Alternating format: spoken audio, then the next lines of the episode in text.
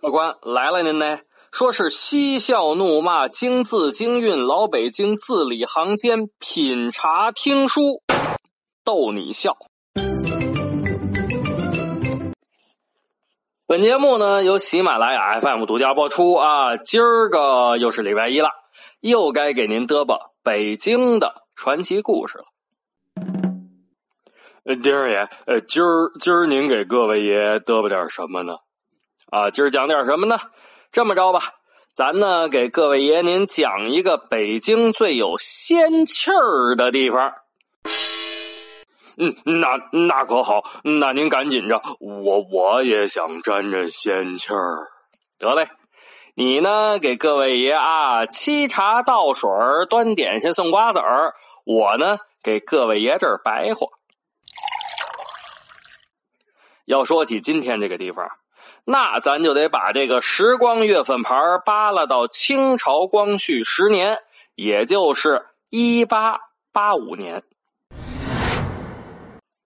在北京东直门外啊，有个地方叫赵家坟这地方呢，荒丘连片啊，大多数就是清朝官宦的坟墓。因为是官宦的坟墓，所以呢，也有不少的守墓人。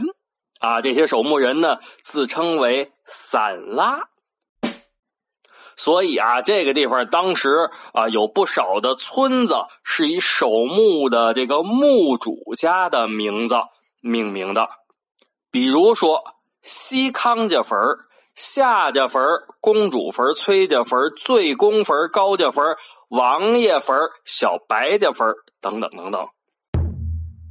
守墓的散拉呢，和当地的原住民啊关系非常的融洽，慢慢的呢就融合在一起了。这个地方啊，原先着有一条河，叫什么呢？叫坝河，来往啊非常的不方便，因为来回的十里路就有一座桥，叫做东坝河关桥。要是到了冬天啊，还好点啊，三九天河水咔嚓嚓嚓嚓结了冰啊，大家可以呃这个出溜着冰过河啊，出溜溜出溜溜就过河了。但是啊，结冰期很短，冰期一过，要是想过河，那那就得绕道了，出门呢非常的不方便。光绪十年冬天。最早搬到赵家坟的散拉啊，也就是呃最早的一波守墓人，叫荣恩祥啊。荣恩祥呢，组织人啊，利用修坟的时候剩下的石料，在赵家坟的南边啊，坝河的最窄的那轱辘啊，修建了一座两柱三孔的石板桥。石板桥可不大啊，桥面呢。就是由这个大条石啊拼的，也就是能走行人和独轮车，但凡大一点的车，那可都过不去。桥修好了也没个名字啊，前村后店的就叫这个桥呢叫板子桥。第二年啊，也就是光绪十一年的春天。河水化冻，淅淅沥沥，淅淅沥沥的啊，唰啦啦，唰啦啦，就从这桥下流过。因为从这儿走的呢，呃，能省不少功夫，所以呢，呃，桥上呢来来往往的人渐渐的就走的多了。有一天，大老远来了个推独轮车的老头啊，花白的胡子，看着呀。哎呦，那可有把子年纪了，但是这身板儿，哎呦，硬朗的很，腰不弯，背不驼，推着小车，嘎扭扭，嘎扭扭，嘎扭扭，嘎扭扭，嘿，倍儿有精神。这车上装的是什么呀？是酒篓子啊！什么叫酒篓子呢？其实啊，就是坛子，外面呢用这柳条编成的篓子，一来啊可以保护这坛子不被碰破喽。二来呢，这篓子上有提手，便于搬运；就看见这老头啊，穿青挂皂一身黑，花白的胡子格外的显眼啊，推着个独轮车，一边两个大酒篓子推过去，嘎扭扭，嘎扭扭，嘎扭扭，嘎扭扭。嘿，要说这老头那这劲儿可真不小，一篓子酒少说也得一百斤，这四篓子再加上这酒坛子本身的分量。那可就是四百来斤，路过的人也纳闷啊，因为啊赵家坟这个地方，嗯，平常没什么人来。你想想啊，荒郊野地乱坟岗子，那谁谁谁谁谁没事来这儿啊？就更别说推车卖酒的人了。所以村里人都出来看热闹啊，有的人就小声说：“哎，快快看！”哎，这老头哎呦劲儿真大！哎，你看这老头这胡子，哎，真白哎！是啊，哎，你看穿这衣服，哎呦，黑的真黑哎！话音还没落呢，就看见小车往右边一歪歪，就听见咚咚两声，怎么着？右边的酒篓子掉河里了！大家伙赶紧的喊：“哎呦，哎呦，赶紧捞啊！哎，老爷子，您倒是捞啊！”没想到这花白胡子老头也邪门，不但没捞，双手一用力一抖了这车把，嘟，就听见咚咚，左边这两篓子酒也落河里头了。大家伙这回彻底的蒙圈了。这这老头脑子有病吧？这是怎么了？是啊，这老头怎么了？哎呦，这老爷爷还没等大家伙明白过闷来的，这老头。没影儿了。正这个时候，哎呦，突然一股子香味儿从这河里，哎呦，飘飘悠悠，飘飘悠悠就飘出来了。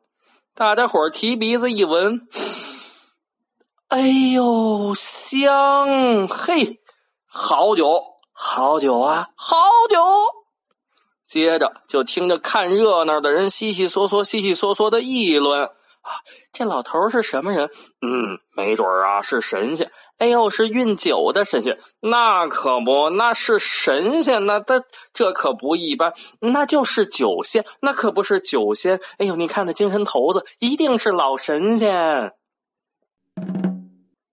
所以呢，从那时候起，这一来二去，这板子桥也就被叫做酒仙桥。自从这座桥叫九仙桥之后啊，附近几个村的乡亲们，不论是白天还是晚上，总是，哎呦，闻着这河里头有酒味儿。